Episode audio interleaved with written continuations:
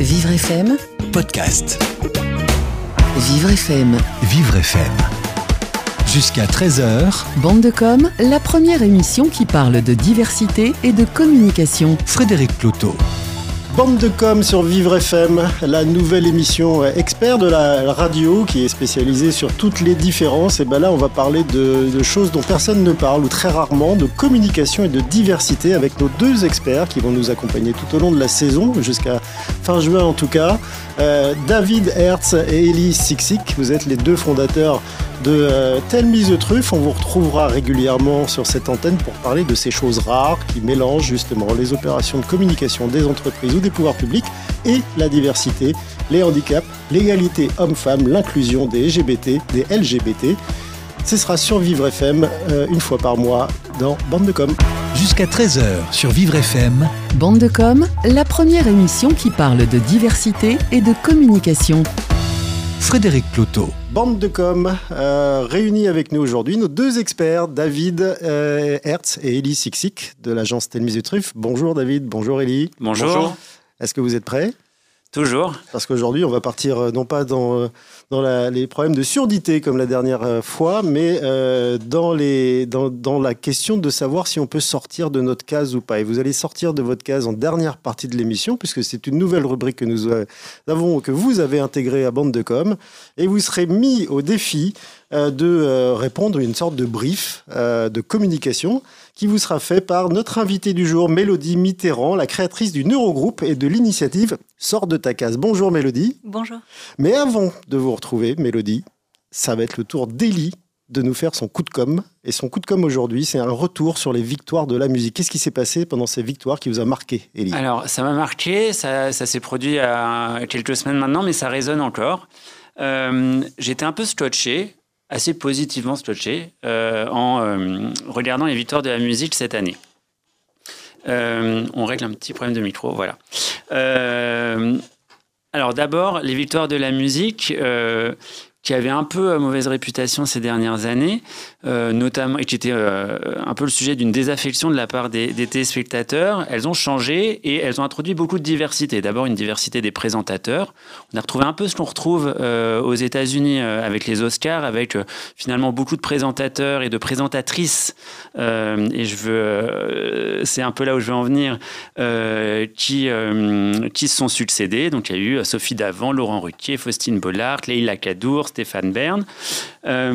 Et puis surtout, le spectacle euh, qui a été euh, donné aux, aux téléspectateurs était finalement celui euh, d'une démonstration assez militante euh, sur la question de, euh, du statut de la femme, des droits des femmes, et un sujet qui nous réunit. Qu'est-ce qui s'est passé concrètement alors? Alors, ce qui s'est passé, on a vu une chanteuse embrasser une autre euh, chanteuse. On a grave, ça. vu une, la chanteuse de l'année qui a dit Je viens nu vers toi. On a vu euh, Adèle euh, qui, euh, comme à son habitude, a dénoncé tous les animaux qui parlent mal des chattes, je cite. Et on a vu également la révélation féminine de l'année, qui s'appelle Suzanne, qui a fait un pamphlet de l'agression urbaine et du harcèlement urbain. Alors on verra dans un second temps si c'est utile, mais en tous les cas, Mm. pour vous, c'est un coup de com, ça a été préparé.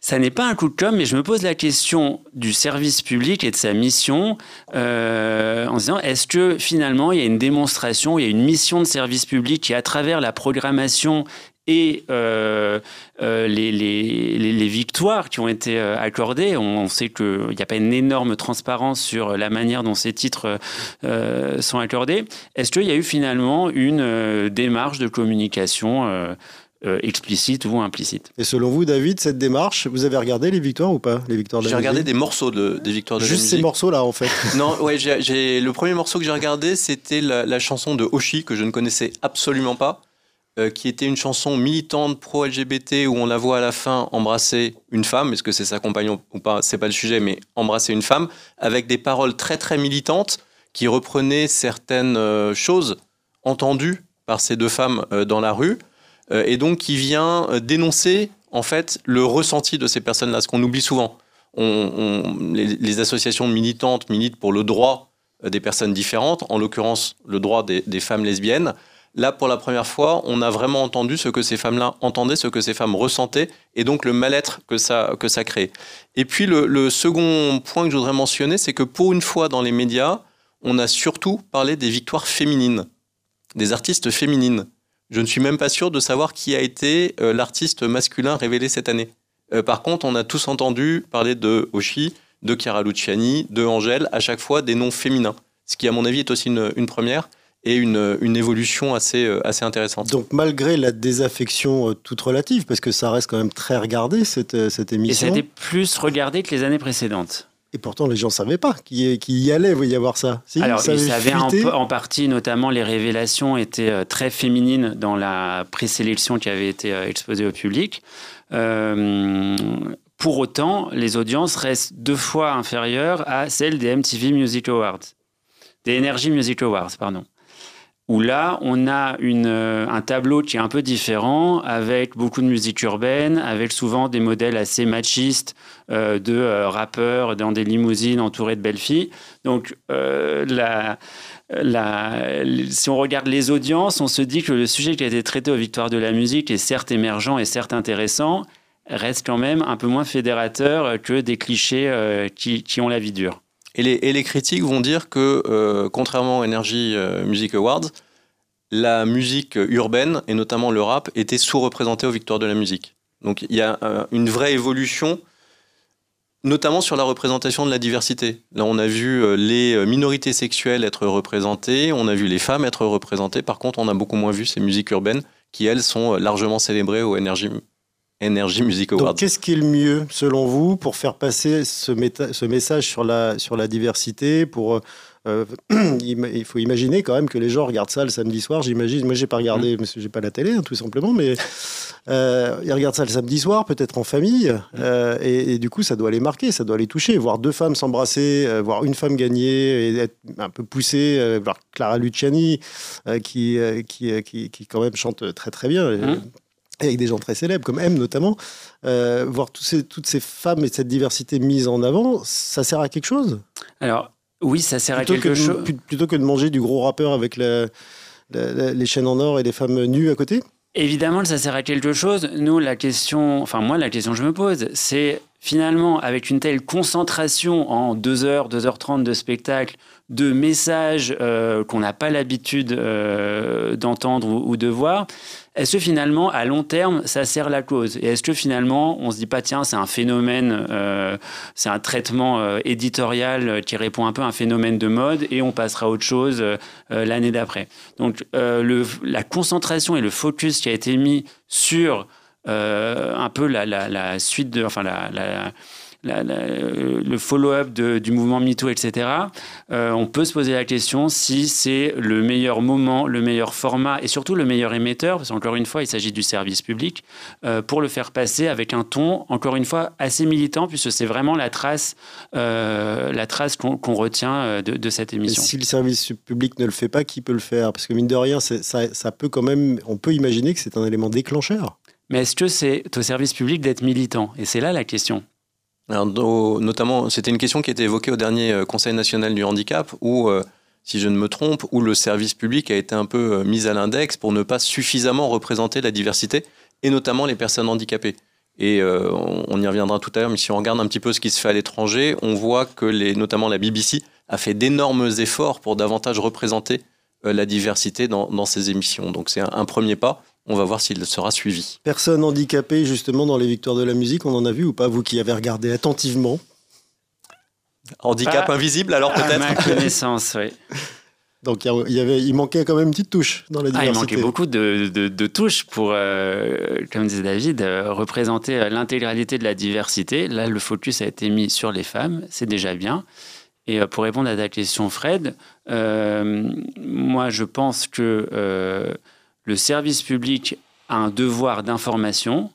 Euh, je pense que le militantisme, il faut le laisser aux associations ou à des euh, voix individuelles. Et vous pensez tous les deux que ce soufflet peut retomber aussi vite qu'il a, qu'il a été créé de toutes pièces? C'est le risque. Maintenant, à nous tous euh, qui prenons la parole dans les médias de le faire durer le plus longtemps euh, possible. Eh ben, on va continuer à le faire durer sur Vivre FM. On se retrouve dans quelques instants après une petite pause avec vous, nos experts David Hertz, Elie Sixic de l'agence Telle Mise de Truc et Truffe. un nouveau slogan, Telle Mise de Truc. Et évidemment, notre, votre invité du jour, Mélodie Mitterrand, la créatrice du Neurogroupe et de l'initiative Sors de ta case. Vivre FM, Podcast. Bande de com euh, sur Vivre FM avec nos deux experts, euh, David Hertz et Lee Sixic. Je peux vous d'ailleurs inverser l'ordre de temps en temps parce que vous êtes à égalité dans euh, l'agence Telmi The Truffe, qui a une particularité, c'est d'utiliser la communication pour changer le regard des gens sur la diversité, pour modifier un peu les, mentalités. Vous le faites de manière brillante et vous le faites à l'antenne de Vivre FM gentiment chaque mois avec moi et j'ai grand plaisir à, vous accompagner. Aujourd'hui, on est aussi très bien accompagné par votre invitée, Mélodie Mitterrand, la créatrice du Neurogroupe et de l'initiative Sors de ta case. Qu'est-ce donc que cette bête-là? Alors, euh, Mélodie, vous m'arrêtez si je me trompe, mais vous avez créé euh, le Neurogroupe il y a trois ans, qui est une association, qui est d'abord une association de, parents avec euh, pour objectif de partager des expériences d'accompagnement d'enfants atypiques. Vous avez parcouru euh, le monde, aussi bien euh, physiquement en voyageant qu'en euh, surfant sur, sur, Internet, et vous avez découvert qu'il existait finalement un grand nombre de méthodes, d'approches thérapeutiques, souvent très différentes, pour la plupart assez méconnues, et qui s'avéraient utiles pour certaines familles dans, dans, certains cas, et vous avez alors décidé de les rendre plus accessibles en créant ce neurogroupe euh, qui est aujourd'hui un réseau euh, pluridisciplinaire de spécialistes qui organisent des stages intensifs au cours desquels bah, ces approches sont appliquées, parfois combinées et mises au service des, familles et des enfants euh, de ces familles. alors, question de communication, j'ai mentionné le mot atypique, qui est un mot que vous employez vous-même, qu'on retrouve sur votre site. Pourquoi ce mot et, qu'est-ce qui se, quelle est la réalité qui existe derrière ce mot? Oui, bonjour. Euh, c'est une très bonne question. Effectivement, c'est un mot euh, qui a une grande importance pour, nous. Euh, d'abord parce que on pense très important de ne pas définir les enfants par leur diagnostic. diagnostic d'autisme, d'hémiplégie ou simplement de dyslexie. on pense que ces étiquettes posent problème, à la fois parce qu'elles sont lourdes à porter pour les enfants et que ça vient limiter leur potentiel. Tout simplement parce que euh, le regard, les relations euh, que ça crée avec leur entourage changent.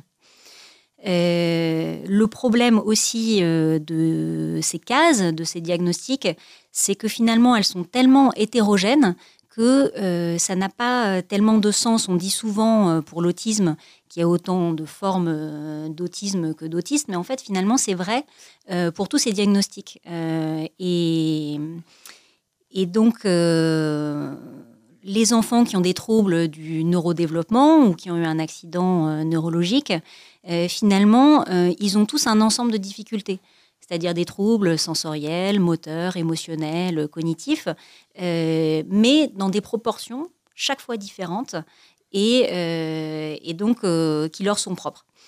Alors euh, l'association, on l'a appelé le neurogroupe aussi parce que euh, on s'est dit deux choses. On s'est dit deux choses qui sont finalement euh, deux extrêmes. À la fois qu'il fallait rassembler tous ces enfants, tous ces professionnels, s'adresser à tous les enfants atypiques. et à l'autre extrême, qu'il fallait avoir une approche absolument individuelle, finalement assez sur mesure, et donc s'adapter aux besoins propres de chaque enfant. Le non-neurogroupe, il est très universel d'ailleurs. On a tous des euh, liaisons neurologiques et donc on est a priori tous invités à faire partie de ce groupe. Et tous atypiques. oui, et tous atypiques, c'est vrai. Ah oui, ma vision c'est qu'être atypique c'est positif. Moi j'espère bien être atypique. Donc euh, les enfants, évidemment, dont on s'occupe, euh, ont des difficultés qui sont souvent lourdes et qu'il va falloir accompagner euh, pour euh, les aider euh, à exprimer tout leur potentiel. Mais il ne faut pas oublier qu'ils ont aussi de formidables surcapacités et que ces, ces surcapacités, il faut aussi les cultiver, les valoriser. Alors, il se, passe, il se passe quoi pendant ces stages que vous, que vous organisez? Bah, comme vous le disiez pour, enfin, dans votre introduction, j'ai beaucoup voyagé, beaucoup observé.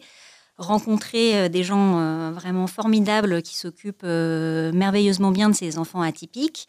Aux États-Unis notamment, il faut dire qu'ils ont beaucoup d'avance. Alors, ils ont beaucoup d'avance en termes de technologie, mais pas seulement. Ils ont vraiment une variété d'approches très intéressantes et aussi de très bons résultats. Donc, ce qu'on a voulu faire, c'est rassembler toutes ces bonnes pratiques euh, ces approches euh, complémentaires, euh, moi, qui me, qui me, paraissaient faire beaucoup de sens.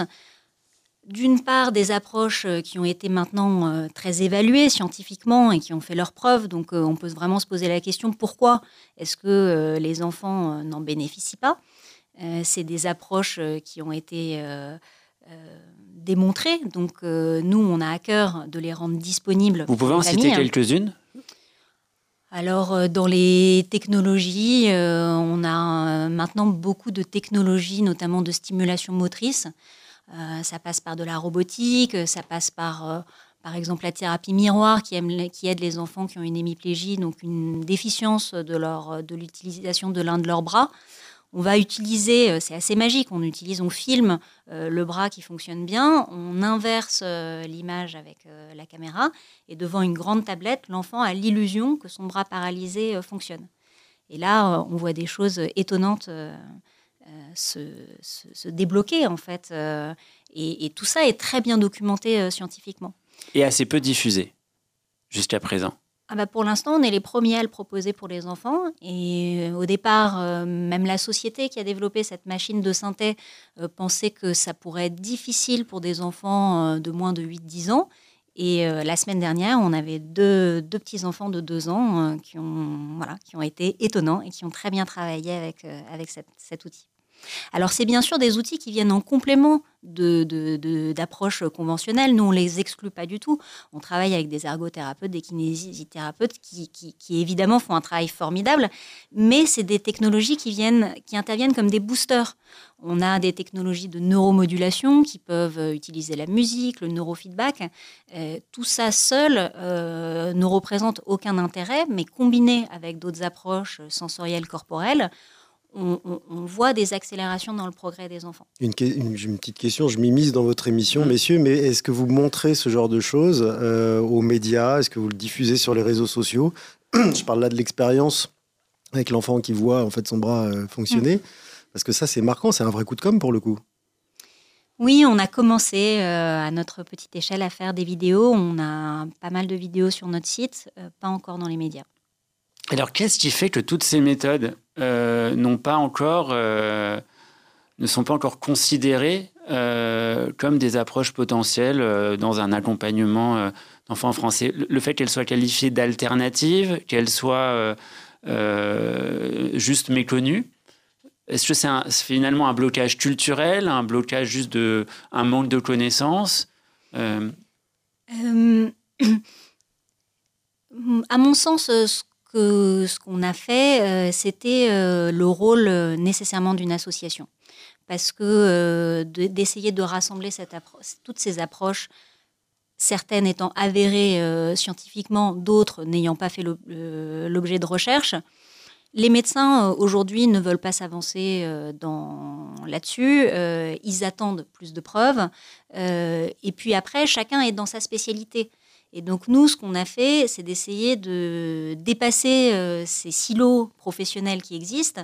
Et donc ce point de vue euh, finalement 360, et puis d'aller chercher, de passer du temps euh, pour aller sur le terrain, finalement faire cette veille et s'intéresser à rassembler toutes ces méthodes, euh, je ne vois pas euh, qui pouvait le faire euh, à part une association. Alors, on va voir dans la troisième partie de cette émission de, cette bande de com aujourd'hui avec vous, David, et et puis vous, évidemment, Mélodie Mitterrand, au nom du Neurogroupe. Euh, et de cette opération, je ne sais pas comment vous l'appelez, sort de ta case. Euh, on va voir en quoi la communication peut vous permettre non pas seulement de rassembler toutes ces expériences, mais aussi d'aller convaincre des, parents, puis tous les gens qui y a autour de, de, toutes les associations. On se retrouve dans quelques instants sur Vivre FM dans Bande de Com. Vivre FM, podcast bande de com à mi-parcours aujourd'hui avec vous, David Hertz, Elie Sixic, Elie Sixic, David Hertz. Famille de truffes, je ne me trompe pas cette fois-ci. Et puis on revient avec vous aussi, Mélodie euh, Mitterrand, créatrice, fondatrice, initiatrice du Neurogroupe. Euh, qui est à l'initiative d'une opération qui s'appelle Sors de ta case. En lui-même, ce slogan est, très intéressant en termes de, communication, n'est-ce pas, David? Parce qu'on se demande de quelle case on va sortir, de quelle case on doit sortir, et, qu'est-ce que c'est que ce quoi? C'est ce que c'est un produit, un concept, une idée? Il est intéressant et c'est un vrai. Euh, c'est un vrai levier de communication. Sors de ta case, c'est une invitation, Mélodie l'expliquait tout à l'heure, euh, aux enfants pour éviter de leur coller une étiquette. C'est aussi une invitation des praticiens euh, envers les praticiens pour qu'ils sortent de leur case et qu'ils discutent ensemble, qu'ils communiquent ensemble. Euh, j'ai une autre question sur les, parents. Euh, les parents souvent se retrouvent un petit peu désemparés. L'accès à l'information est assez compliqué quand on se retrouve avec un enfant atypique. Qu'est-ce qu'on peut faire? Quel diagnostic poser? Et justement, est-ce que les parents ne sont pas rassurés qu'on pose un diagnostic? Les diagnostics que vous mentionniez tout à l'heure, euh, d'autisme, etc., etc., d'hémiplégie, etc. Est-ce que ça ne rassure pas le parent qui se dit, ben, enfin, je comprends ou je peux comprendre en quoi et pourquoi mon enfant est différent? Donc, qu'est-ce que vous leur, répondez et qu'est-ce que vous, qu'est-ce que vous apportez aux parents, en l'occurrence au neurogroupe? Oui, bien sûr, le diagnostic est important parce que euh, on peut dire que Bien pire serait de ne pas avoir de diagnostic et euh, de penser que l'enfant, euh, tout simplement, euh, a des problèmes de comportement et, qu'en que, en gros, il le fait exprès. Mm. Donc ça, c'est évidemment pire que tout. Donc au moins, le diagnostic, on, en a besoin. mais il faut penser aussi aux enfants qui sont dans l'errance de diagnostic, parce que parfois, nous, on a des parents qui mettent 10 ans à établir un diagnostic, ce qui veut dire qu'il faut bien entendu pas attendre pour commencer à s'occuper de ses enfants, puisqu'on sait que plus l'accompagnement est précoce, plus la trajectoire euh, va être euh, bénéfique. Alors, nous, ce qu'on voit aussi, c'est euh, une grande variété dans les parents, et on a des parents experts et on a des parents démunis. Et nous, ce qu'on a fait dans l'association, c'est de rassembler ces parents, cette logique de parents experts, pour que ce parcours du combattant qu'ils ont vécu d'aller passer des milliers d'heures à tout chercher et à tout. Ils ont développé une vraie expertise et ce qu'il faut, c'est que ça bénéficie aux autres familles. Donc c'est vraiment le sens, nous, de notre neurogroupe. Et pendant les stages, il y a aussi ce transfert un peu de connaissances ou d'expérience entre les parents experts et les parents euh, euh, un peu plus euh, novices Je dirais que c'est 50% de l'expérience du stage, c'est effectivement ces discussions qui se créent entre les familles et euh, le grand bénéfice que les parents vont en tirer pour la suite du parcours pour leurs enfants. Oui. C'est sans doute un atout, un atout majeur du neurogroupe de permettre à ces parents de réaliser qu'ils ne sont pas seuls au monde à être confrontés à ce qu'ils voient comme des problèmes insurmontables et que d'autres sont déjà passés par là. Comment, comment aller chercher ces parents qui justement ont l'impression d'être seuls au monde? Comment on peut communiquer auprès d'eux? Donc vous les rassemblez, mais avant de les rassembler, il faut bien aller les chercher, j'imagine ils, se, ils viennent se chercher euh, entre eux. C'est naturel. C'est de la bah, cooptation. Exactement, exactement. Ils sont. Euh, nous, la semaine dernière, on avait euh, des familles qui venaient euh, beaucoup de provinces. On ne sait pas comment elles sont venues. Elles sont venues parce qu'elles ont entendu parler par d'autres parents. D'accord. Et alors, quel lien faites-vous avec l'école? Parce que souvent, quand on, discute avec des parents d'enfants handicapés, ben, ils, l'école est évidemment une, angoisse. Comment est-ce que je fais comprendre à, mon l'instituteur de mon enfant, aux autres parents, que mon enfant est différent et de quelle manière interagir avec lui? Est-ce que vous interagissez, vous, au neurogroupe, avec, euh, l'école ou pas? Nous, on n'interagit pas directement avec l'école. C'est des sujets qui sont effectivement très délicats et que les parents ont du mal, euh, ont du mal à gérer. Euh, parce que souvent ils ont peur euh, de l'exclusion et donc euh, il y a très peu de transparence. Nous, on, milite pour une extrême transparence et donc on essaye d'expliquer aux familles quels sont leurs bénéfices à être euh, dans cette attitude-là. Et, et, effectivement, il y a beaucoup de sujets de communication entre parents, écoles, parents et établissements, parents professionnels. Et euh, euh, ces sujets-là euh, sont une véritable difficulté qui doit être dépassée et qui sont pour moi enfin, un facteur de succès essentiel. Parce que typiquement ce qui se passe nous dans nos stages, tous les professionnels rebondissent sur les petites clés qu'ils ont trouvées dans une séance avec un fonctionnement qui va être être identifiés et dont les professionnels au quotidien doivent se saisir. Et donc nous, c'est pour ça qu'on a décidé d'ouvrir, on est très excités par ce projet, une école à partir de septembre de l'année dernière pour rassembler dans un même toit à la fois l'école, mais une vraie école euh, avec des vrais enseignants et des outils euh, pédagogiques adaptés aux enfants et une équipe thérapeutique pour qu'il y ait un vrai fonctionnement et surtout une vraie communication qui se crée euh, essentielle entre tous ces intervenants. D'autant plus que vous, le disiez, nous le disiez en préparant l'émission, ces enfants atypiques représentent à peu près un enfant sur dix. Donc c'est des problèmes assez, assez courants. Et pourtant, les parents, souvent, ont peur de parler des besoins spécifiques de leurs enfants alors que notre conviction chez Tel Mise fait qu'en exprimant ces besoins spécifiques, on arrive à faire évoluer les choses. L'essentiel du problème, c'est dans les non-dits, je suis d'accord. Euh, un enfant sur dix, euh, effectivement, si on considère euh, tous les enfants qui ont un fonctionnement cérébral atypique, les cas les plus sévères, c'est 1 à 2 et alors, sors de ta case. Du coup, c'est ça, c'est sort de, arrête les non-dits et, et fais un coming out. C'est quoi exactement? Nous, effectivement, sort de ta case, initialement, c'est pensé pour les enfants, pour les aider à dépasser leurs, étiquettes. Ensuite, on s'est dit. Donc, c'est les stages, c'est ça dont vous parliez bah, C'est les stages, c'est le, fait de rassembler les intervenants ensemble.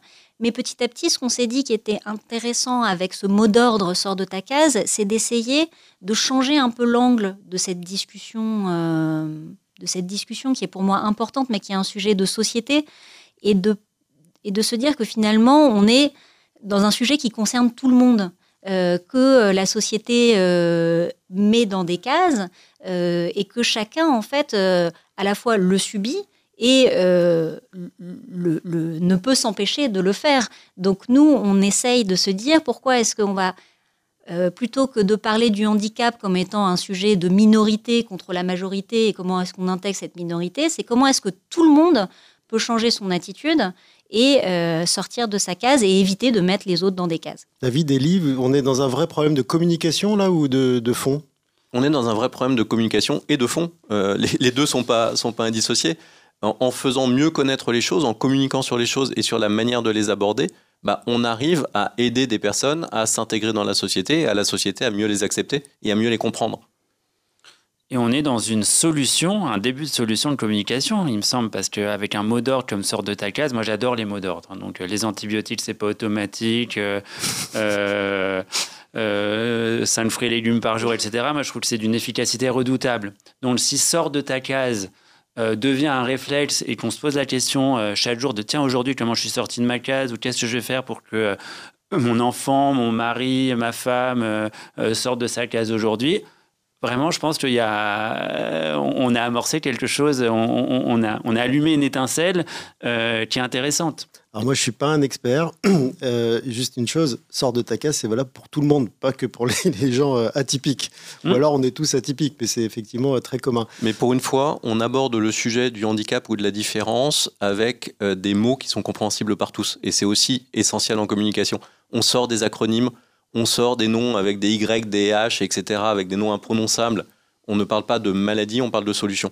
Et c'est une des clés du problème. Ça ne fait pas peur, donc, et j'espère que vous deux, vous n'allez pas avoir peur non plus, David Hertz et Elie Sixic, euh, pour la dernière partie qui est un peu votre challenge, puisque Mélodie Mitterrand va avoir euh, euh, l'occasion, pendant 8 minutes, de vous faire un brief très très court sur le rêve qu'elle aurait en termes de com pour le neurogroupe qu'elle représente. Et puis euh, donc sort de Taka, ce fameux programme euh, que, que Ellie pardon, euh, adore. Et on va pas manger cinq fruits et légumes là ensemble, mais on va continuer à essayer de réfléchir à ça.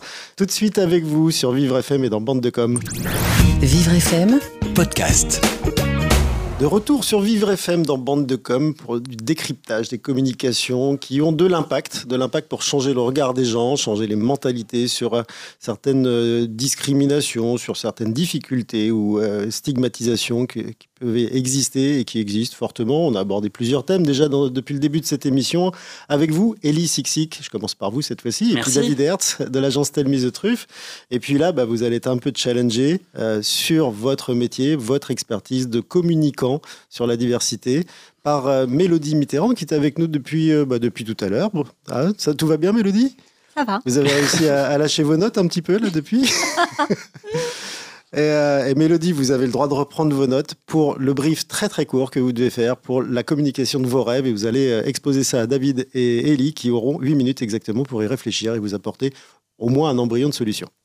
Oui, bah, écoutez, moi, mon rêve, ce serait de faire de Sors de ta case un, vrai mot d'ordre, de savoir, de l'utiliser pour transformer les comportements. Et pour moi, pour transformer euh, les comportements, il faut que ça passe par mieux se comprendre, mieux se connaître. D'accord. Euh, c'est large. C'est large euh, et c'est ambitieux. Et je pense qu'il faut avoir des réponses de communication qui soient elles aussi ambitieuses. moi, il y a une initiative qui m'inspire beaucoup, qui a été menée il y a quelques semaines par le groupe M6. On a, on a le droit de le Bien citer. Sûr.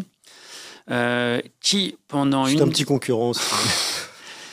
qui pendant euh, une semaine, je crois, a revu toute sa grille de programmes, aussi bien euh, télévisée que radiophonique, puisqu'il y a des radios dans le groupe M6, et qui a fait une semaine green. Et donc, qui a donné une, fait une, changé un peu euh, qui n'a pas changé ses émissions, mais qui a teinté euh, chaque programme d'une thématique environnementale. Euh, donc c'est passé du bonheur et dans le pré à E égale M6, à certaines émissions radiophoniques. Et quand j'entends sort de ta case, moi je pense, alors c'est peut-être une déformation professionnelle que je commence à avoir. C'est ce qu'on vous demande d'avoir là, à l'antenne, David, votre expertise. Non, mais c'est une case, euh, une case au sein du, paysage audiovisuel, et je trouverais ça, par exemple, assez intéressant que euh, bah, pendant une semaine, sur l'audiovisuel public, revenons un peu à, la conversation de tout à l'heure avec la mission du service public, euh, par exemple, toutes les émissions sortent à leur manière de leur case et que on se retrouve avec, euh, euh je sais pas, euh, euh, les Amours sur France 2, le 19-20 sur, sur France 3 ou, ou, ou, une émission sur la consommation sur France 5 qui parle de bah, de ces étiquettes qu'on met euh, souvent sur euh, les enfants euh, handicapés, sur la manière dont on peut intégrer, bah, soit par la consommation, soit par l'enseignement, soit par des initiatives culturelles, tous les enfants, tout le monde, et faire fi un peu des, étiquettes que l'on met sur les personnes. Voilà. ça se déclinerait concrètement comment bah, ça, ça, pourrait se décliner concrètement d'abord en des reportages ou en des invitations de ses parents et de ses enfants qui montreraient très concrètement leur quotidien. Euh, on pourrait les mettre en scène. On avait eu une initiative qui avait été très médiatique il y a deux ans, je crois, euh, d'une jeune fille qui présentait, d'une jeune fille trisomique, si je ne dis pas de bêtises, qui rêvait de présenter la météo. Ça a eu un effet médiatique parce qu'on montrait que ces personnes existaient, on montrait que ces personnes étaient capables d'eux.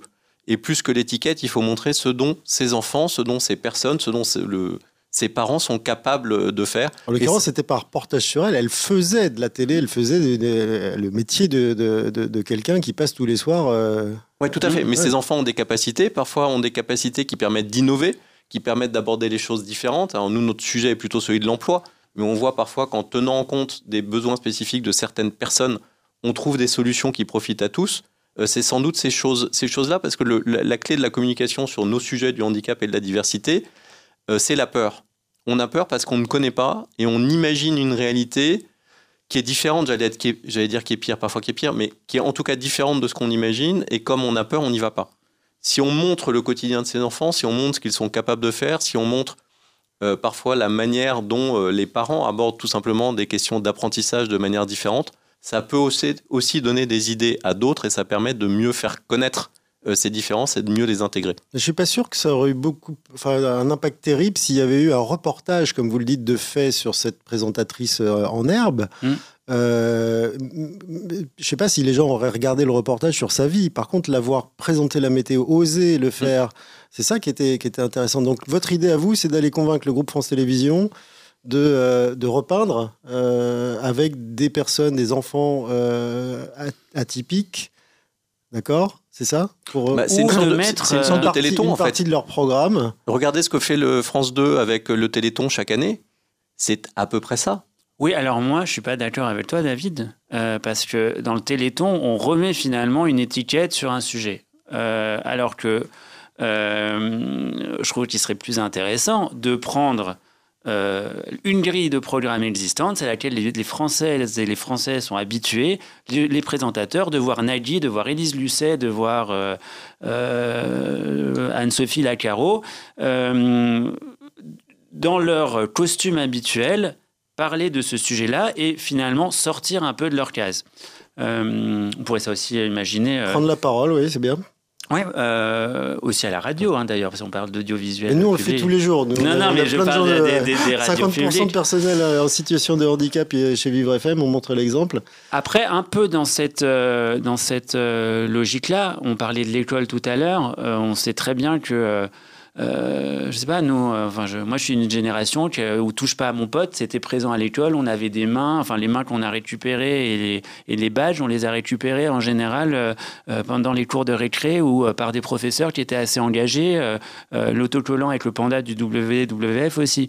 Donc l'école peut aussi être un relais assez intéressant pour le sort de ta case.